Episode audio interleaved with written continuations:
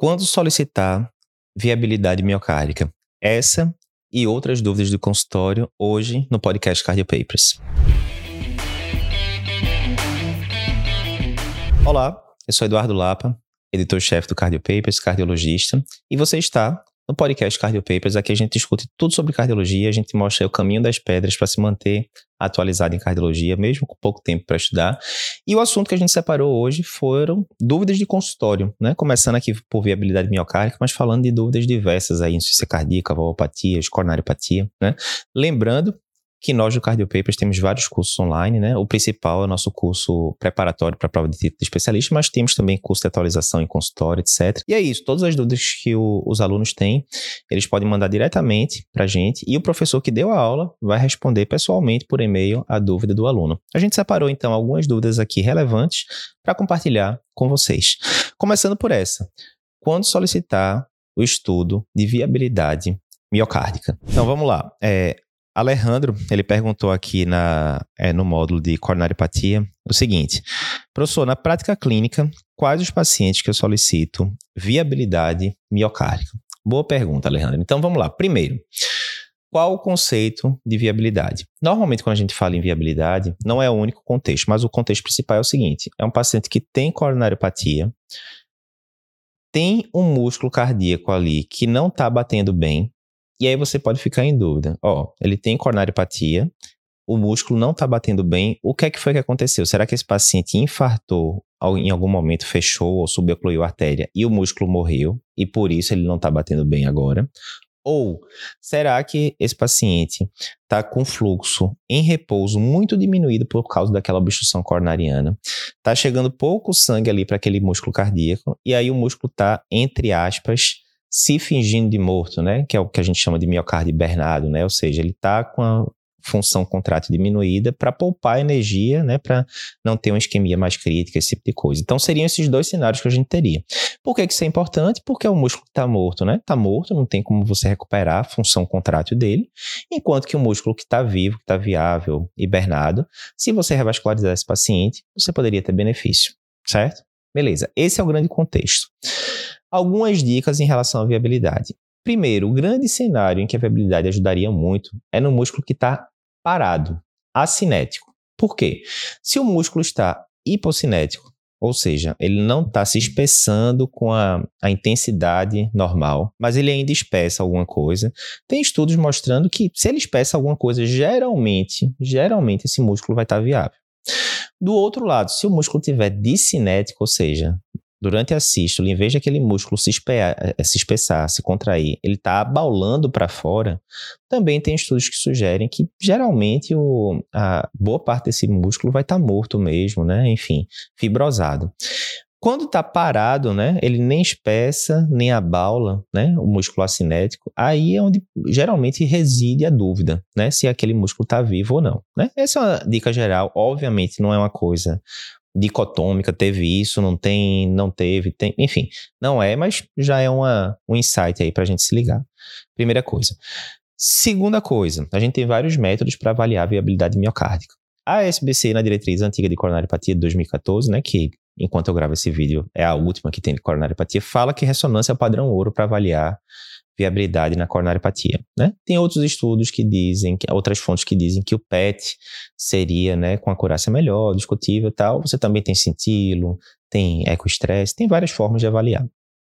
Em última instância, esses métodos todos vão sugerir que ah, o músculo está vivo ou porque ele passou a contrair melhor no eco, ou porque ele capta, é, captou ali o, o radioisótopo, né, o radiotraçador na cintilo, ou porque a, a quantidade de fibrose não está ocupando a espessura maior do que 50% da ressonância. Quer seja o critério, o critério vai ser: esse músculo parece vivo ou parece morto, em última instância. Beleza. Qual é a grande questão que eu vou falar agora? Viabilidade, né? A gente tem estudos observacionais mais antigos que sugerem um grande, é, um grande benefício da viabilidade no sentido de, se eu revascularizo um músculo que está viável, tenho um benefício razoável. Se eu revascularizo um músculo que não está viável, eu só estou adicionando malefício para o paciente porque o músculo está morto, não tem como ele recuperar. Eu estou colocando a agressão do procedimento né, cirúrgico, percutâneo, com risco de complicações. Né? Do mesmo jeito, o okay, Se eu tenho um paciente que não tem é, que tem viabilidade, eu mantenho ele tratamento clínico, ele tende a evoluir pior e assim por diante. Então parecia ser uma coisa que dava um discernimento muito grande para a conduta do paciente. Parecia. Mas aí o pessoal pegou o estudo Stitch, que é um estudo bem clássico, saiu no New England, que via pacientes com fração de ejeção menor do que 35%, multiarteriais, e dividia eles para manter em tratamento clínico ou tratamento clínico revascularização. E tem um subestudo desse estudo Stitch que avaliou a, a presença de viabilidade ou não. E aí, interessantemente, a presença ou não de viabilidade foi um fator que não teve discriminação em dizer quem ia melhor com cirurgia, quem ia melhor com tratamento clínico, etc. Esse foi um grande golpe na viabilidade. Não é o estudo perfeito para avaliar a viabilidade. Nem todos os pacientes do STIT tinham é, avaliação de viabilidade. A avaliação de viabilidade não era um critério para a pessoa ir para um braço X ou Y do estudo. Enfim, tem algumas questões lá, mas foi um golpe, né, na, de forma geral na viabilidade. O resumo da ópera seria qual? Viabilidade é mais uma peça do quebra-cabeça para decidir o que vai fazer com o seu paciente. Ela não é uma coisa dicotômica no sentido de não tem viabilidade, eu não vou revascularizar esse paciente de forma alguma. Como, do outro lado, tem viabilidade, não, se eu não revascularizar esse paciente, o prognóstico dele vai ser péssimo. Não, não é assim. É mais uma peça do quebra-cabeça, junto com o status funcional do paciente, com o desempenho das suas equipes né, de hemodinâmica, cirurgia em relação aos procedimentos né, que você pode estar avaliando, preferência do paciente, enfim, várias outras coisas. Então você vai somando várias peças. Exemplo, é um paciente de 50 e poucos anos, com status funcional ótimo, com CAT triarterial horrível, fração de ejeção de 30%, com muita viabilidade na, na, ressonância, digamos, e que os resultados da sua equipe cirúrgica são ótimos. Então você foi juntando várias peças do quebra-cabeça que claramente apontam para você revascularizar o paciente. Do outro lado, às vezes você tem um paciente de 78 anos, não é nem tão idoso, mas um paciente com status funcional ruim, muito ruim ah, com anatomia que não é essas coisas. Dá para revascularizar cirúrgico? Dá, mas já não é aquela, aquele leito distal tão bom. Que você fez o exame de viabilidade e mostrou ausência de viabilidade numa área muito extensa ali do ventrículo esquerdo. Que o paciente já não está querendo ir para procedimento cirúrgico, né? Ficou bem com medicação. Enfim, você mais uma vez vai somando várias peças do quebra-cabeça e a viabilidade vai ser mais uma delas para falar, rapaz, eu já não estava querendo muito revascularizar esse paciente, né? Já estava muito favorável a mantê-lo em tratamento clínico. Ainda veio um teste de viabilidade agora mostrando que não tem viabilidade, olha, é mais uma peça do quebra-cabeça para eu deixar quieto, né? Isso é opinião pessoal da gente, né? Bom, isso não vai estar tá escrito em diretriz, a peça do quebra-cabeça, tá? a nossa visão sobre o assunto. Então, resumindo é isso, você vai pensar em viabilidade, considerar impedi-la se o paciente tem um contexto de coronariopatia que você está considerando revascularizar ou não, que tem um músculo que não contrai bem, muitas vezes assinético em algum método de imagem, geralmente o, o ecocardiograma, e que você está querendo decidir, revascularizo, não revascularizo, o músculo está vivo, não está, vai ter vantagem, não vai, mas lembrando que é uma peça do quebra-cabeça, não é uma coisa dicotômica.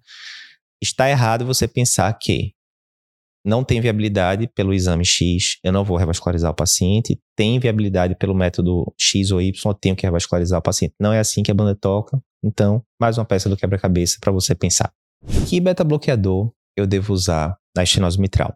Dúvida aqui da nossa aluna Rosemaria. Ela pergunta no bloco de valpatia, tratamento medicamentoso da estenose mitral, o seguinte: em relação a tenolol no tratamento da hipertensão, né, a evidência caiu bastante ao longo dos últimos anos. Eu vou, eu vou dizer por que daqui a pouco. E aí a gente termina preferindo outros beta-bloqueadores. Eu sempre gostei de usar atenolol na prática, ela está dizendo. Isso se aplicaria na estenose mitral? Eu posso usar atenolol na estenose mitral ou devo preferir algum outro beta-bloqueador? Então vamos lá, Rosa. Primeiro, é verdade que a gente deve evitar o atenolol no tratamento da hipertensão? Bem, veja, tem diretrizes, né? A diretriz americana mais antiga, 2017, se eu não me engano, que fala realmente que o atenolol não seria o ideal para pacientes hipertensos, porque tem meta-análises antigas sugerindo que o atenolol, apesar de baixar a pressão, não diminuir, não diminuiu o risco cardiovascular de forma similar a outros beta-bloqueadores. E o que a gente quer no tratamento da hipertensão não é simplesmente baixar a pressão. A gente quer baixar a pressão e que isso cause né, benefícios, repercussões positivas em relação à diminuição de desfechos. Então, existem correntes que dizem né, que atenolol para hipertensão não seria o ideal, para começar. Tem algum outro cenário em que a gente claramente tem um beta-bloqueador, entre aspas, melhor do que o outro? É nem que seja melhor, mas quando a gente vai para IC com fração de ação reduzida, a gente tem os três clássicos, carvedilol, bisoprolol, succinato e metoprolol, que foram os três grandes beta-bloqueadores que mostraram benefícios claros na IC com fração de ação reduzida. Então, se você está usando atenolol para um paciente com IC com fração de ação reduzida, realmente não é a conduta adequada, ele não foi é, adequadamente avaliado nesse cenário, você tem três medicações que foram muito bem avaliadas, com repercussões muito positivas, não tem por que você não usá-las. Ok. Vamos para a estenose mitral agora. Qual a lógica de usarmos um beta-bloqueador na estenose mitral? É simples, é bem mecânica, na verdade, né? A gente sabe que na estenose mitral a gente tem ali uma obstrução parcial ao fluxo do átrio esquerdo para o ventrículo esquerdo. Isso causa uma dificuldade no esvaziamento do sangue. E isso vai ser exacerbado quanto menor for o tempo de diástole. Ora, eu estou com dificuldade do sangue sair do átrio esquerdo para o ventrículo esquerdo durante a diástole, certo? Já tem essa dificuldade mecânica. Quanto menor o tempo de diástole, mais difícil vai ser, né? É a mesma coisa do estar tá com a porta entreaberta para sair 10 pessoas, vai demorar um tempo X. E aí, se de repente eu falo, olha, agora vocês não têm mais um minuto para passar 10, 10 pessoas por aquela porta, não. Vocês têm 10 segundos. Não vai conseguir, vai ser uma confusão danada, enfim. Então, na estenose mitral, taquicardia é uma coisa muito ruim, porque diminui o tempo de diástole. Do outro lado, né, bradicardia, né, até um certo ponto, né, frequência cardíaca tendendo a bradicárdica, 50, 60, tende a ser uma coisa boa porque alarga mais o tempo de diástole, dá mais tempo do átrio esquerdo esvaziar-se, né, e com isso não aumenta a pressão dentro do átrio esquerdo. Então, é interessante usarmos beta-bloqueador. O feijão com arroz do tratamento da estenose mitral medicamentoso é beta-bloqueador para diminuir a frequência cardíaca e diurético para diminuir a congestão. Esse é o feijão com arroz. Aí vem a pergunta: a gente tem um beta-bloqueador que é melhor do que o outro, não devo usar atenolol. E aí eu vou dizer o que eu conheço. Eu nunca li nenhum artigo, pelo menos, que dissesse que beta-bloqueador X ou Y é melhor do que a estenose mitral. Não quer dizer que não existe, eu estou dizendo que eu não conheço.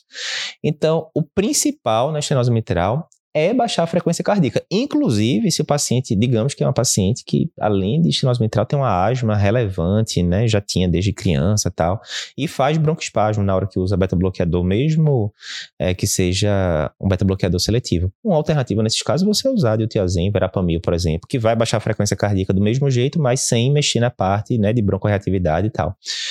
Então, resumindo, que eu saiba, não tem evidência que diga que o beta-bloqueador XYZ é mais relevante, né, mais eficaz na estenose mitral. O que a gente vai fazer é usar um beta-bloqueador disponível, né, de fácil disponibilidade para o paciente e que joga a frequência cardíaca para baixo. Em última instância, é isso que a gente quer fazer, diminuir a frequência do paciente com estenose mitral. Estatina aumenta o risco de demência? Dúvida interessante. Ó, nossa aluna Thaís pergunta aqui na, no curso de consultório o seguinte: já ouvi comentários de que a rosuvastatina pode causar demência ou agravar uma demência pré-existente. Confere. Pensando nisso, em pacientes idosos, quando necessário, seria mais interessante, então, usar outro tipo de estatina, tipo a TOVA, etc? Boa pergunta. É, Thaís, vê, de forma geral, os estudos que avaliam né, parte neurológica com, com estatinas foram negativos, principalmente em relação à demência. Né? Não existe é, evidência clara que estatina aumenta demência, de forma bem clara. Né? Quer dizer que estatina não pode causar nenhuma, nenhum sintoma neuropsiquiátrico, né? Até pode, né? A gente vê muito relato, né? De consultório, paciente dizendo que às vezes o paciente tem, pode ter alterações de sono, né, relacionadas com início de estatina, depois tirou, melhora, né? Acontece isso que nem sempre está relatado nos trials. Mas demência, que é uma preocupação, né, bem relevante. O resumo da ópera, né, e tem vários estudos sobre isso aí, inclusive falados em diretrizes, é que não, não tem relação de aumentar. Primeira coisa. O que é que a gente tem que se preocupar mais? Aí dando uma, uma revisão geral sobre estatinas e efeitos colaterais. Sem dúvida, qual o principal efeito colateral de estatinas? Sintomas musculares, né? Que pode ser dor muscular, mas pode ser cãibra, pode ser fraqueza, geralmente afetando ali é, músculos grandes, né, proximais, né? Então, musculatura de próxima de quadril, de cintura escapular e assim por diante. Tem outros efeitos colaterais que podem acontecer com estatinas? Tem. Por exemplo, o trial Jupiter, né, antigo de 2008, mostrou um leve, leve aumento de incidência de diabetes com uso de estatinas, né? Sendo maior com estatinas de quanto maior a dose e tal. Na prática, isso não deve afetar a conduta. Por quê? Porque o aumento da prevalência de diabetes é muito pequena e o benefício das estatinas, principalmente em pacientes diabéticos, é muito grande. Então, se você for ver o custo-benefício, é bastante válido. Lembrar também que se você está com aquele seu paciente lá com a glicemia de jejum de 117, né, uma, uma glicemia de jejum alterada, subindo mais um pouquinho ali dá um diabetes, né? 117. Aí você fez lá os scores de risco, viu que o paciente precisa de estatina. Você entra com estatina para esse paciente. Daqui a um ano, esse paciente volta com a glicemia de jejum de 129, vai.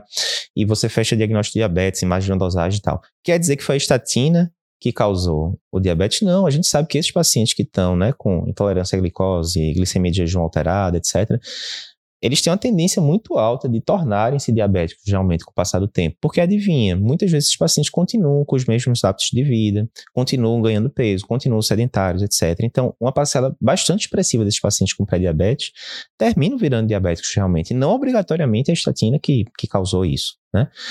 Então, resumindo, evidência de estatina versus demência, evidência negativa. A gente não tem provas claras de forma alguma que estatina possa aumentar demência. Estatina versus sintomas neuropsiquiátricos, existe ali alguns relatos de aumento de alterações de sono, insônia, enfim, existe, mas também não costuma ser nada limitante. Efeitos colaterais de forma geral, principal efeito colateral de estatina, sintomas musculares, e também a gente tem que lembrar que estatina pode estar um pouco aumentada com um leve mínimo aumento da incidência de diabetes. Quando pedir CAT na insuficiência cardíaca, Dúvida relevante. Nossa aluna aqui, Ana Karine, pergunta no nosso curso de consultório. É, é uma pergunta extensa que eu vou resumir. Resumindo é o seguinte: tenho que pedir CAT em todo paciente com insuficiência cardíaca com fração de ação reduzida? Né? A dúvida é essa. E aí vamos lá, muita gente fica em dúvida nisso. Primeiro, a gente sabe que insuficiência cardíaca com fração de ação reduzida, né, especificamente, é uma doença com prognóstico grave, né? Vou botar tudo no mesmo cesto, né? Óbvio que vai depender da classe funcional, aquela coisa toda, mas é um prognóstico é, reservado se você não tratar de forma adequada. E a principal etiologia da população adulta é coronaripatia. Ou seja, juntando essas duas coisas, é uma doença que eu preciso tratar de forma adequada, que eu tenho evidência que se tiver coronariopatia multiarterial, tem um benefício em revascularizar o paciente, etc. E considerando que a principal causa é coronariopatia, bem, vou ter que fazer CAT para todo mundo, correto, não é tão simples. Então, vamos lá primeiro fazer algumas coisas. O que, é que as diretrizes dizem? Primeiro, se você tem quadro de insuficiência cardíaca e o paciente tem angina típica, acabou. As diretrizes todas concordam que nesse caso você deve ir direto para CAT. Ponto final, né? Quer você esteja avaliando na ótica de, do paciente coronariopata. É um paciente chega no meu consultório com dor torácica típica, tá ele veio por causa da dor torácica. E aí, investigando mais, eu vejo que ele tem um quadro sugestivo de ciência cardíaca, ortopneia, dispneia esforços, tal, tal. Então, a diretriz de coronariopatia diz, manda para cá direto, classe 1. Do outro lado, quando você vai para a diretrizes de IC, também fala a mesma coisa. Você está com um paciente com IC e que tem angina, você manda para CAT e ponto final, porque aí a chance maior é que realmente seja coronariopatia a causa do, da insuficiência cardíaca do paciente. Ok. Digamos que o paciente não tenha dor, não tem dor torácica, mas é um paciente que tem 60 anos, é hipertenso, diabético, dislipidêmico, tem uma fração de ejeção de 35% e o eco mostra que tem alterações segmentares, bem, o eletro mostra que tem uma área inativa de V1 a V4 sugerindo um infarto prévio, ou seja, está tudo muito direcionando para que é coronariopatia né? Digamos que o paciente não tem um mega risco de ir para o CAT, né? Enfim, um paciente normal ali e tal. Você, a tendência é você mandar para o CAT também esse paciente, porque a chance de ter coronariopatia é altíssima. E aí, às vezes, você vai falar, não, eu vou pedir uma, uma cintilo. Aí a cintilo vai mostrar alguma coisa de isquemia ali, ou mesmo que não mostre, você vai ficar com a, a pulga atrás da orelha. Pô, mas será que esse paciente tem uma lesão de tronco? Será que ele tem... Enfim, então normalmente você termina batendo em CAT também quando tá uma coisa muito florida dessa forma. Mas vamos botar o contrário agora. Bem pouco florido para coronariopatia. Digamos que é um paciente adulto, mas super jovem, 21 anos, 22 anos, sem nenhum fator de risco, sem nenhum histórico familiar de coronariopatia. E que tem um histórico de, sei lá, teve seis meses atrás, teve um quadro gripal e desde lá vem cansando e não sei o que, e o eco, a hipocinesia difusa, Tará lá. Nesse caso, tá parecendo muito mais, talvez seja uma sequela de miocardite, alguma coisa do tipo, do que uma coronariopatia, concorda? Nesse caso, eu tenho que mandar esse cara de 21 anos para CAT, não faz sentido, né? Ah, Eduardo, mas eu quero avaliar a coronariopatia de alguma forma. Veja, Primeiro, você pode avaliar coronariopatia avaliando anatomia, e aí CAT é uma opção, mas também tem angiotom. Será que um angiotomo nesse paciente, já descartando 100% a possibilidade de, de coronariopatia, já não, de, não lhe deixaria tranquilo? Certamente. Sim, mas no caso de 60 anos, sim. Provavelmente no caso de 60 anos, com a cinesia, com milhões de fatores de risco, se você pedisse um angiotomo, ia vir um angiotomo alterado e você ia ter que mandar para o CAT depois. Então, duas irradiações, dois contrastes, dinheiro, né? Por isso que vai direto para o CAT. Mas aí voltando para o menino de 20 e poucos anos. Então, você pode avaliar a presença de coronariopatia por métodos que vêm anatomia, CAT e angiotomo são, são os exemplos, ou que vem função, isquemia, né? E aí poderia ser cintilo, esse tipo de coisa. E aí, Eduardo, nesse paciente, por exemplo, de 22 anos, sem absolutamente nenhum fator de risco para coronariopatia e que tenham, digamos, né, hipocinesia difusa, você está achando muito fortemente que é miocardite, sequela de uma miocardite prévia. Às vezes, esse paciente você faz uma ressonância, por exemplo, e mostra lá aquele padrão mesocárdico, extremamente típico, né, de, de é, sequela de miocardite, muitas vezes vai parar por aí mesmo, você não vai investigar nada de coronário e ponto final, porque todo o quadro está mostrando que é, que é que é uma sequela de miocardite, né? Mas aí a gente pegou casos extremos, né? O cara de 60 anos com um milhão de fatores de risco e com eco muito sugestivo de coronariopatia, ou o rapaz de 22 anos e que não tem nada para coronariopatia. E se eu pego o cara intermediário, 40, 50 anos, que tem um fator de risco ali, hipertensão, aí tem um LDL meio limítrofe e tal, e aí? Aí não tem aquela resposta clara. Aí, Eduardo, eu posso pedir um acintilo, e se acintilo vier normal, eu fico tranquilo, entre aspas, e vou investigar outras etiologias. É uma opção. Eu tenho ressalvas em relação a essa opção, vou falar daqui a pouco. É uma opção. Eu poderia pedir um ecoestresse, aí também não veio nada para isquemia Vou pensar em outras etiologias. É uma opção. Posso pedir um angiotoma, e se angiotoma negativo, eu fico tranquilo, sem dúvida. O que é que eu acho? Nesses pacientes com IC, fração de injeção reduzida, fração de injeção abaixo de 40%, etc., eu gosto bastante, eu, Eduardo, na maioria dos casos, de saber a anatomia do paciente que pode ser por angiotomo, né? O que é que eu costumo pensar, né? Isso totalmente opinião minha, certo? Totalmente opinião minha. Se eu acho fortemente, eu gosto de saber a anatomia, vou explicar por quê. E aí eu vejo, se eu acho fortemente que a anatomia vai vir alterada, como o cara de 60 anos, com um bocado de fator de risco, com cinesia no eco, etc, etc, eu vou para cá direto. Se eu acho que a probabilidade maior é de não ser coronariopatia, eu peço um angiotomo. Por que, que eu gosto de saber anatomia? Porque a gente tá cansado de ver esse tipo de caso. O paciente chega lá, 49 anos, 50 anos, com IC fracionação reduzida. Você faz um acintilo, e acintilo vem normal ou vem com a captação discreta apical. 2% de isquemia, 1% de isquemia. E aí, esse paciente tem coronariopatia ou não? Aí você já fica em dúvida. Mas digamos que veio normal. Aí quando chega daqui a um mês, o paciente chega com IC descompensado no pronto-socorro, francamente congesto, e faz curva de troponina. A troponina sobe. Aí você fala, putz, e agora? Será que esse paciente infartou? Não sei. Aí fica aquela agonia, Imagina que esse paciente tivesse um angiotomo de dois meses atrás, zerada, sem nada, nada de obstrução coronariana. E agora ele chega na, na emergência, descompensado, a troponina faz uma curvazinha ali, sobe agudamente e tal. Você vai pensar o quê? Rapaz, a gente tem um jutomo dois meses atrás desse paciente totalmente normal. Isso deve ser só daí ser descompensada mesmo. Não vou ficar, não vou fazer CAT agora nesse momento de descompensação. Eu sei que a coronária tá livre. Ah, Eduardo, mas não pode ter infarto coronário normal. Até pode, mas assim, não vamos complicar muito o raciocínio, não. É, você fica muito mais tranquilo, sabe? De saber se aquilo ali é uma coisa que vai lhe preocupar no pronto-socorro e esses pacientes tendem a bater no pronto-socorro cedo ou tarde, do que se você não soubesse a anatomia, você só soubesse a função. Então, resumo da ópera. Insuficiência cardíaca versus coronariopatia. Se tiver insuficiência cardíaca e angina, vai para cá direto.